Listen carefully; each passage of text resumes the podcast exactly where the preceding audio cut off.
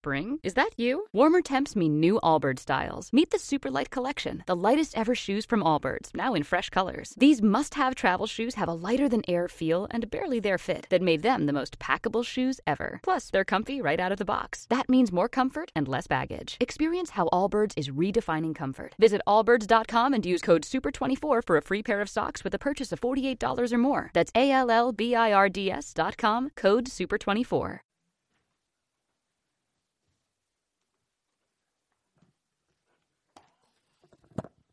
Egunon guztioi, buenos días. Eh, Jola Zeraz Kuanka naiz.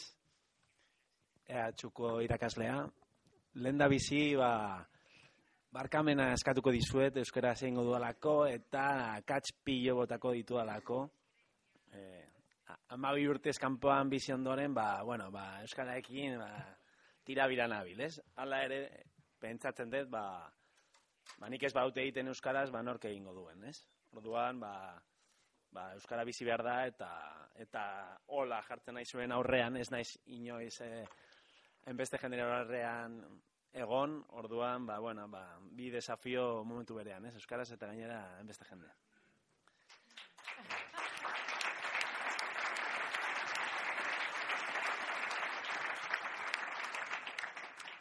Bestaldere, eskertu nahi nuke, nahi nuke ba, fundazioari eta helari ba, gonbideatzeagatik eta eta ba, nik egin duan ikerketa hau ba, olakoak bultzatzeagatik egia da, eta gure kideak esan duen bezala, ba, in, e, estatistikak edo datuak ba, badakatela nahiko komponente ideologiko, ez?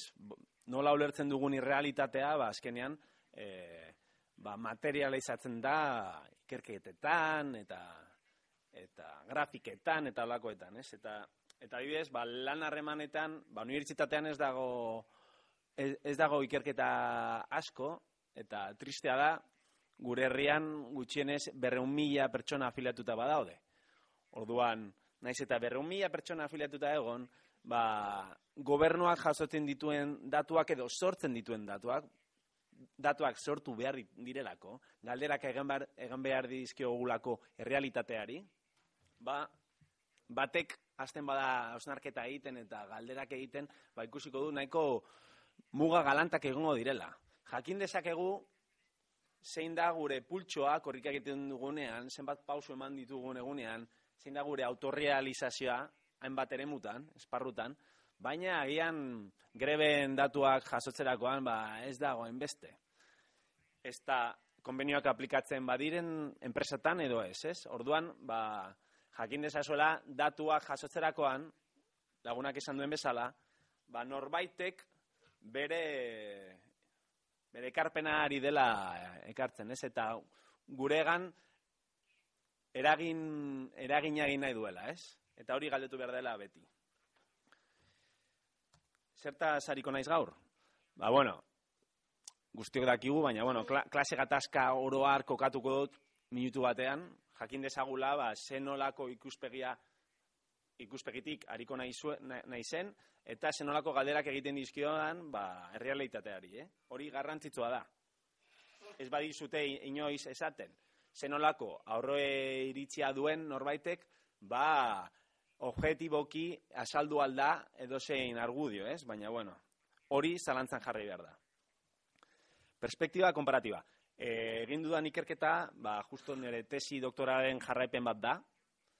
E, tesia zerotik egin nuen, Manchesterren egin, duen, egin nuen tesia, eta eta ka, errealitatea ondu lertzeko alderakotasuna edo konparaketa egitea garrantzitsua da prozesu berdinen aurrean, adibidez, e, autogintza ikasi dut nik, vale? eta hemen badago e, Mercedeseko delegaturen bat ikusi dut, dagoela publikoan, ba, autogintza ikasi nuen, e, aztertu nuen, eta nola sindikatuek zenolako erantzuna zuten ba, enpresen e, ba, estrategiei, ez? Orduan, izan zen, pizkat, aldera, alderatzea, ba, sindikatuek nola era, e, zenolako erantzuna duten e, ba, enpresan diei eta alderatu nuen Katalunia eta eta Euskal Herria.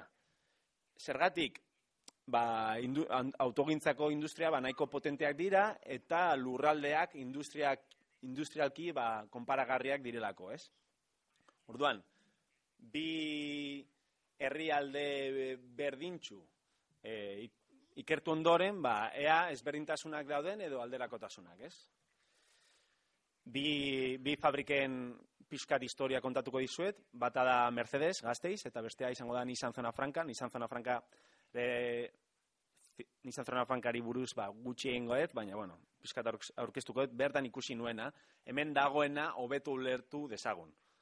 Gero, ba, enpresa kultura berria sortzen, pixkat, ba, bueno, dokumentuan e, zabalago egiten dut pizkata ausnarketa, e, irakurri ezazuen, nahi baduzue, eta, baina, bueno, hemen, ba, zeo zer esango dizuet, eta, ba, nola ideologia eta enpresarekin nola lotuta dagoen, ba, altzalduko dizuet. Gero, langia, langia antolatu batzuen erantzuna, aurkeztuko dut, eta nola aurre egin zioten, ba, Mercedesen, zu logistikako, logistikako enpresa batean, DHL, ba, zen olako erantzuna eman zioten, ba, olako estrategia korporatibo bati, ez? Eta gero ondorio pizkat, ba, oroar zer ikasi ezakegun olako e, esperientzeetaz, ez? Bueno, klase gatazka kokatzen. Non gaude, ezin da gure kontekstu historikoa. Kapitalisten edo enpresa baten helburuan naiz eta kooperatiba izan.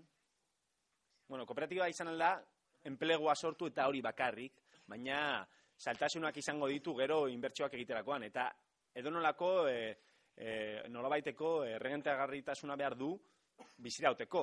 Baina kapitalista baten helburua errentagarritasuna da, kapital bat aurreratzen du eta dirua lortu nahi du. Eta hola dago antolatuta ekonomia, ez? Ez da, ez du enplegua e, bermatu nahi, ez du, ez dakit, olako emprendidore edo posa e, bermatu nahi, dirua. Eta honek, beste gauza guztiak bere errora eramaten ditu, ez? Edo bere, bere punto gravitazionala edo modu funtzionatzen du, ez? Nondik lortzen du e, errentagarritasun hau? Ba, esplotazioan, langilearen esplotazioan.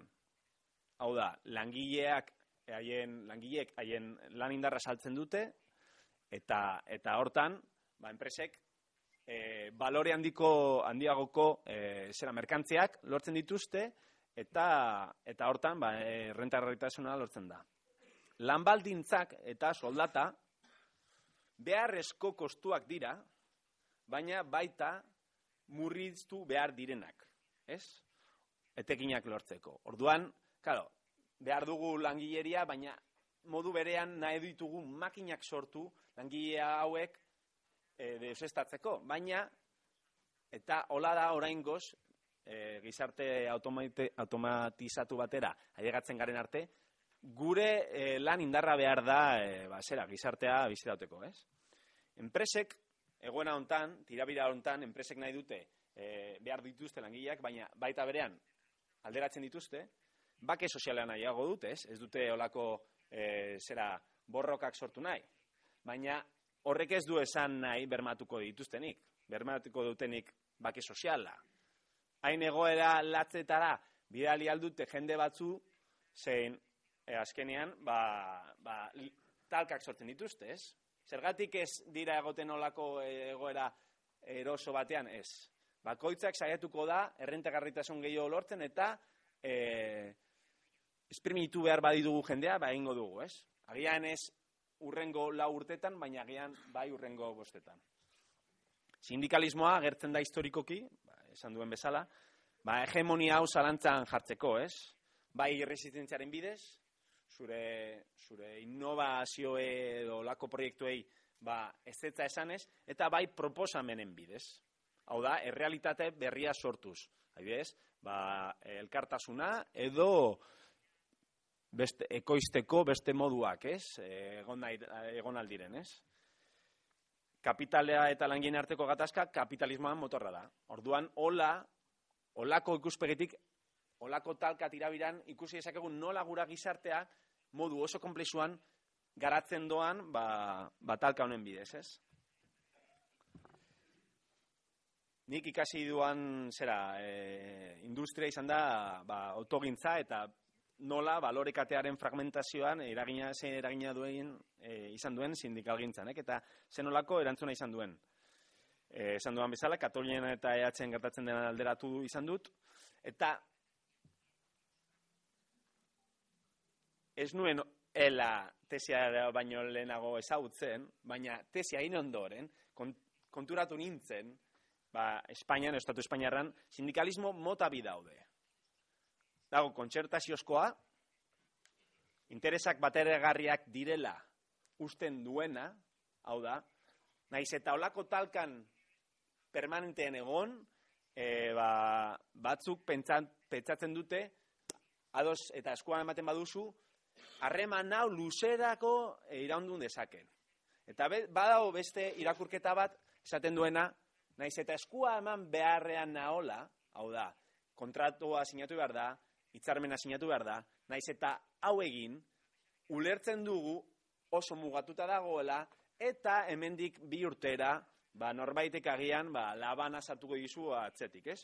Orduan, funtsezko interesak bado dela kontraesenean, olako irakurmena badago.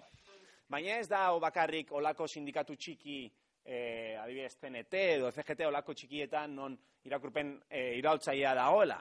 Baizik eta eta konturatu nintzena badagola sindikatu handiak hemen eta ondo antolatutak perspektiba kritikoa dutenak. Eta honek bi dinamika sorti ditu. Eta adibide bat, adibide gisa, ba, pra, e, aurkeztuko dizuet, izan pixkat bertan gertatu zena, eta gero DHL Mercedes. Zue kide batzuek e, lortutako ba, niretzako garaipena. Nizan zona franka. Lau mila langile inguruko e, faktoria, gehi zu kontrata edo ordinitzaile eta ama bi mila langile inguru, hor, Bartzelona zonaldean. Eta ze gertatzen da faktoria honekin. Be, laro marreko edo bi milatik aurrera, prekarietatea asko biderkatu dela. Hau, autogintza industria guztian gertatu da munduan, baina nizazona frankan, nabarmenki, ba, ba, bueno, ikusi nuen bezala, hori e, egia da, ez? 2002an, eh, hainbat sindikatu, ba, eh, proposamenak edo, edo esetz esateko gai ezirenez, ba, e, eskala bikoitza bat sinatu zuten, ez? Eta euneko ber, e, hogeita bosta, e, jeitsi zieten, ba, langile berriei. 2008an, euneko hogeita mazortziak bost, e, jeitsi zieten berri diren langilei. Lan, lan berdina eginez. Eta aldera utziko diogu e, e, zera e, antiguedad eta olako komponenteak eta ez dakit zer. Langile berdina eginez, dakazu olako alderaketasuna. Eta ekiparatzeko edo, berdintzeko, ba, bost urte behar dira.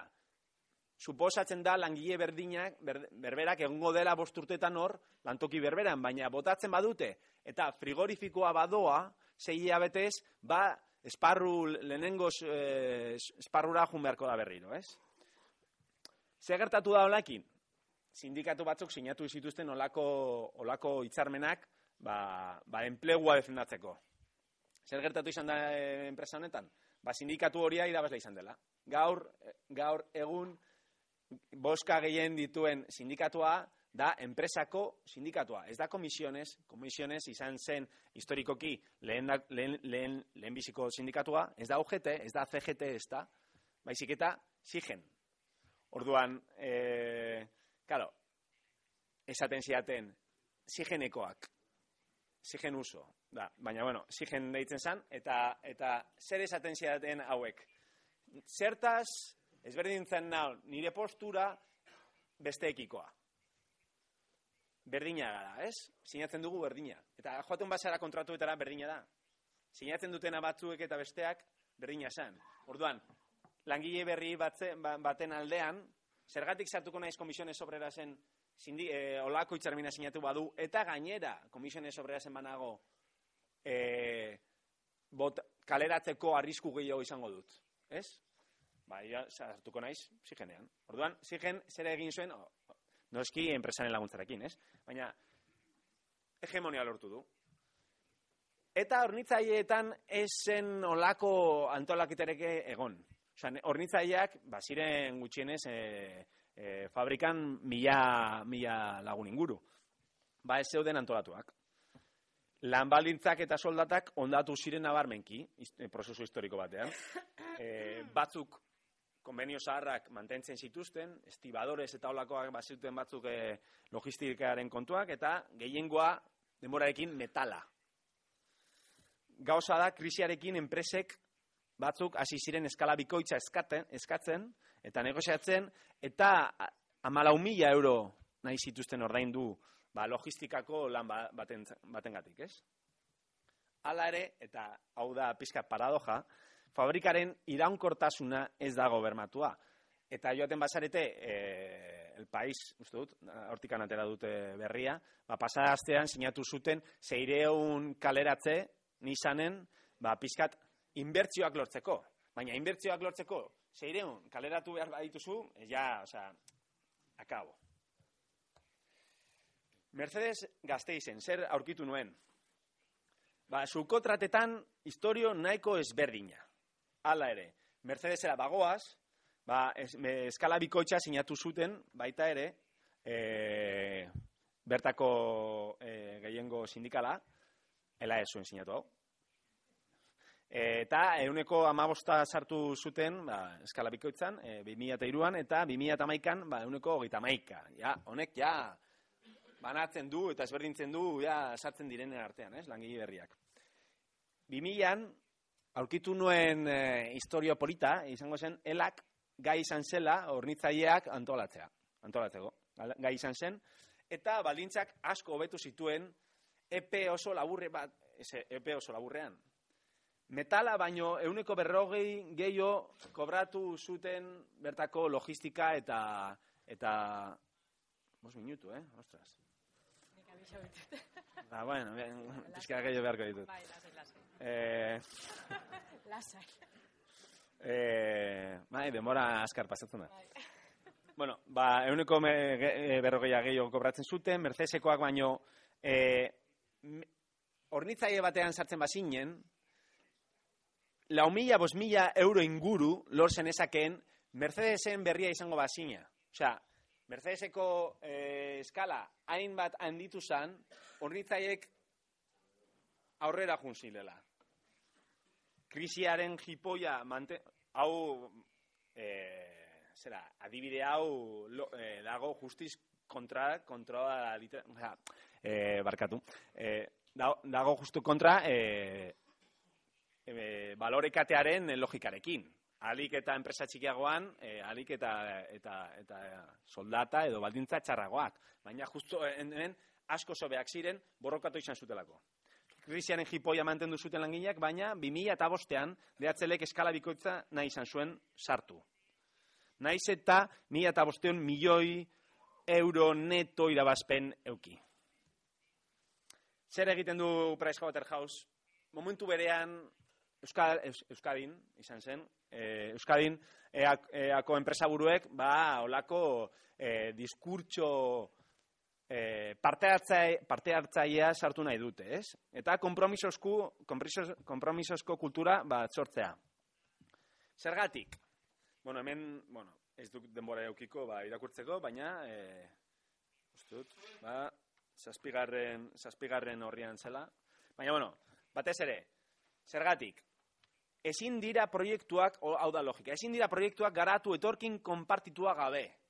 Proiektu bat egiterakoan langileekin, langileak ados egon behar dira. Enpresariek formula berriak, olako proiektuak egiteko, enpresa e, e, formula berriak esartzerakoan, sindikatuak aurrean ditugu. Kolektiboki. Eta gainera, erreforma laborala ez da estatuan bezain beste implementatu. Beraz, Price Waterhouse, aulkularitza enpresak, hasi zen e, e, e, eusko, jarloaritzari eta enpresa buruei, ba, patronalei, esanez, e, hemen kultura berria sortu behar dela, erreforma laborala ezin delako aplikatu. Eta zer egin zuen DHL Mercedes? Ba, ezin baduzu, indar sindikala zetitu, irauli lan harremanen logiko osotasunean. Egin sindikatuak existiko ez balira bezala.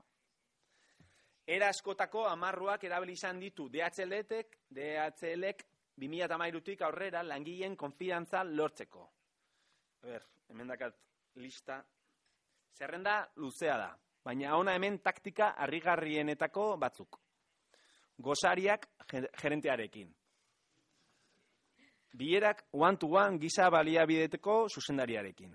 Besteak beste zure egoera emozionalari edo zure bizitza pertsonalari buruz hitz egin ahal izateko. Egu berri jaiak langileen seme alabentzat, urteko langilearentzako sariak, justu urte hortan tokatu zitzaien DHL-ko batei. DHL Group Espainian, baina tokatu zitzaion e, gaztizko bati. Ezker honeko mesuen oharta taula. Posik nago hemen lan egiteagatik eta olako japi mese, mese ba, bertan, ez? Urteko orga gidarien lehiaketa mendi irteerak edo larun batetan giza baliabideteko zuzendariarekin parkean patinatzeko saioak. Eta behin eraman zituzten batzuk, ba, hotel batera olako... Claro, zenbat diru sartu behar duzun, gero sindikalgintza eta sindikalismoa ba, akabatzeko, ez? Olako mobidak. Eta honela erantzun zian e, e, badelegatu bat. Hasiara batean gure indar kolektiboa ahultzeko estrategiak itxura batean esuen eraginik izan. Gure atal sindikala ondo antolatuta zegoelako. Hilero, informazio aldizkari bat argitaratzen dugu, langileen ordezkariek saiatzen gara langile guztiekin hitz egiten, zer arazo duten jakiteko eta zuzendaritzari horien berri emateko.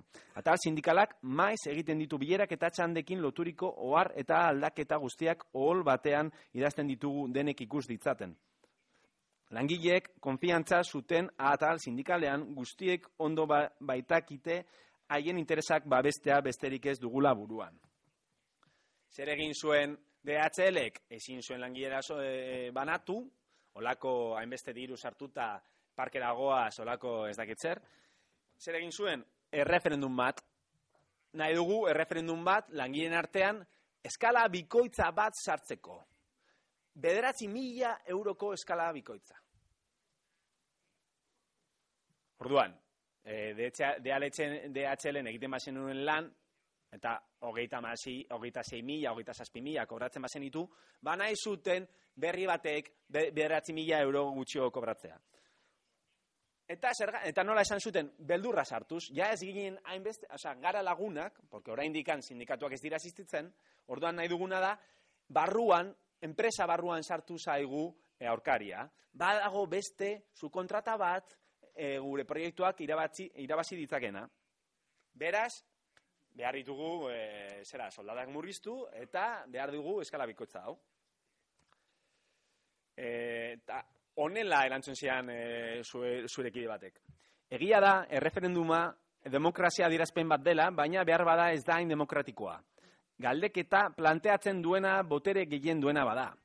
Gu ez gaudelako erreferendumen aurka, apeta hutsez, berez, enpresari proposatuketako bagenio langileek boska desatela beren hitzarmenaren eta gure hitzarmenen artean ziur nago jendeak posposik boskatuko zukeela eta beti irabaziko geneukela. Berez, ez litzateke hori demokratikoagoa. Bakoitzak proposa desala behar duena eta ondorio ondoren guztiok erabakiko, erabakiko dugu. Baina ez, enpresak eta beldurra zabaldu nahi duten eginte, eginte postuetako gehienek, nahi dutena da beren hitzarmena boskatzea eta ez arago joatea. Hemen sartzen dut pixkat e, Sofi Beruden e, e, ideia, demokrazia errealara eta zuzenaren arabera kontrako ire interesak izan eta puntu komun batera iritzi eta adostasuna edo adostasuna lortu nahi duten aldeek egoera alik eta parekoenetik abiatu behar dute. Hau da, adostasunera ez iristeak ez lioke kalte gehiago egin behar alde bati betzeari baino. Zer egin zuten zuen kideek? Protestagin. Eta elkartasun gehiago sustatu. E, olako pegatinak eh, jarri zituzten haien bularretan, eta hasi ziren pit, pitatzen, ba, haien e, bokadillo muti, minutuetan, ba, gerenteren aurka, ez? Eta mendakat beste, beste zita. Gure lankide bati lanean ari zela, ikuskatzai urbildu, mespretsuz begiratu eta buzoitik eranzkaioa kendu baitzion beste langile guztien aurrean. Eta ondoren lurrera bota eta zapaldu egin zuen. Zuek nik baino hobeto e, jakin dituzu olako egorak, baina lagunak ziren e, gerenteak ba ez zirenain lagunak, ez? Azkenean zer gertatu zen? Pitaren bidez, solidarit, eh, antolakuntzaren bidez eta elkartasunaren bidez, DHLek atxera egin zuen. Orduan, gaur egun ez da existitzen e, DHLen olako eskala bikoitza eta eta bueno, ea jarrai desan, ez? Ondorioak, eta ja bukatzear, demokrazia eta parte hartzea kontzeptu relatiboak dira, eta ulertu behar dugu estatistikak eda, edo nola sortzen den prozesu demokratiko hau, kapitalismoan demokrazia ezin da benetazkoa izan, kapitalak eta merkatuak e, imposatzen dutelako errealitate eta logika bat, hala ere, eta ez dut izan nahi, oza, ez, ez, dut, ez, ez, nahi izan, ez dut izan nahi oso eskorra.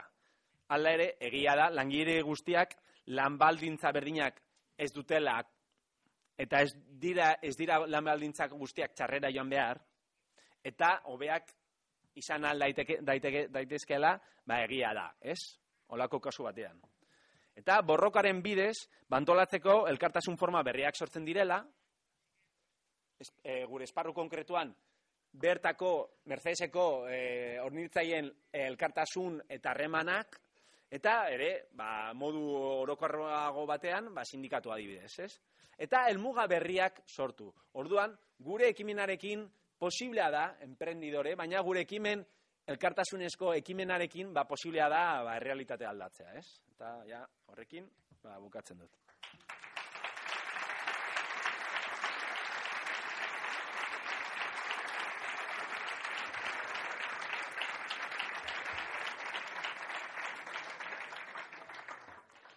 Bueno, ba, eskerrik asko jon. E, bueno, tarte txo bat irekiko deu, ba, norbaite kausnarketan bat egin, ba, egin nahi bali madun.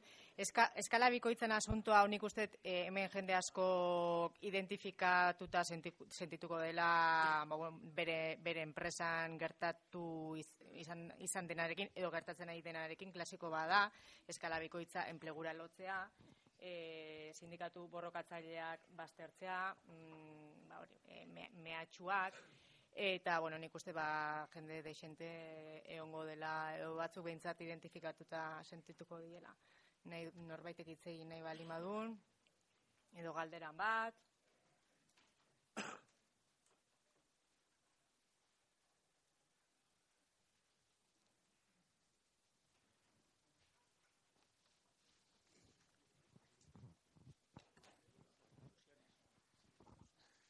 por alusión a,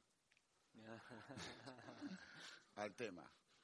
Eh, bueno, yo con John estuvimos un buen rato hablando de este tema y fue bastante agradable.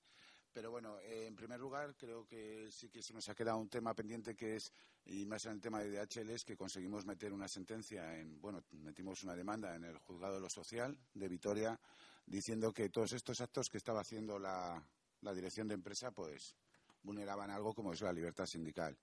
Sí que es cierto que el juzgado de lo social en un principio eh, nos dio la razón, igual que también pasó en Bryston, una sentencia en calle de Bryston, pero luego ya el Tribunal Superior de Justicia del País Vasco nos dijo que la empresa tiene derecho a ejercer la libertad de expresión. Era todo muy curioso, pero bueno, que sepa que las empresas que están sufriendo todo este proceso, pues también queda la vía judicial, más allá de la pelea sindical. Y luego, aunque lo de DHL fue una victoria, porque fue una victoria y es para estar orgullosos de, ellos y ellas, eh, DHL no ha parado. DHL tiene claro que este convenio acaba en el 2021. DHL tiene claro que tiene otros centros. DHL tiene muy claro quiénes son los enemigos y pelea, pelea continuamente. Es decir, hay tiempo de sobra y hay dinero de sobra. Pero lo fundamental es la doble escala para ser competitivos. Dinero hay de sobra. A partir de ahí, pues, eh, nos suena todo a risa, porque esto cuando lo cuentas la gente se ríe, pero ya lo último ha sido de DHL, para que nos riamos un poco más, ha creado un Go Talent o llamarlo como queráis, donde los trabajadores van a Madrid, se les paga el viaje a Madrid, se les mete en un hotel en Madrid, se les pone un fin de semana a cuerpo de rey para que suban a un escenario con un anuncio detrás que pone enorme eh, tu, no sé cómo se llama, bueno, pues tus, tus aportaciones o lo que quieras hacer, y la gente sale allí a cantar, la gente sale a pintar, suena a risa, pero es todo con, uno, con un objetivo, que es desorganizar e individualizar las relaciones. Ahora en DH Lagurain volvemos también con el tema de la doble escala. El día 20 acabamos de hacer una asamblea el pasado, bueno, la semana pasada, y la gente ha decidido pues salir a la huelga por la doble escala. Y eso es lo que hay que hacer, seguir respondiendo y dejarnos de, de.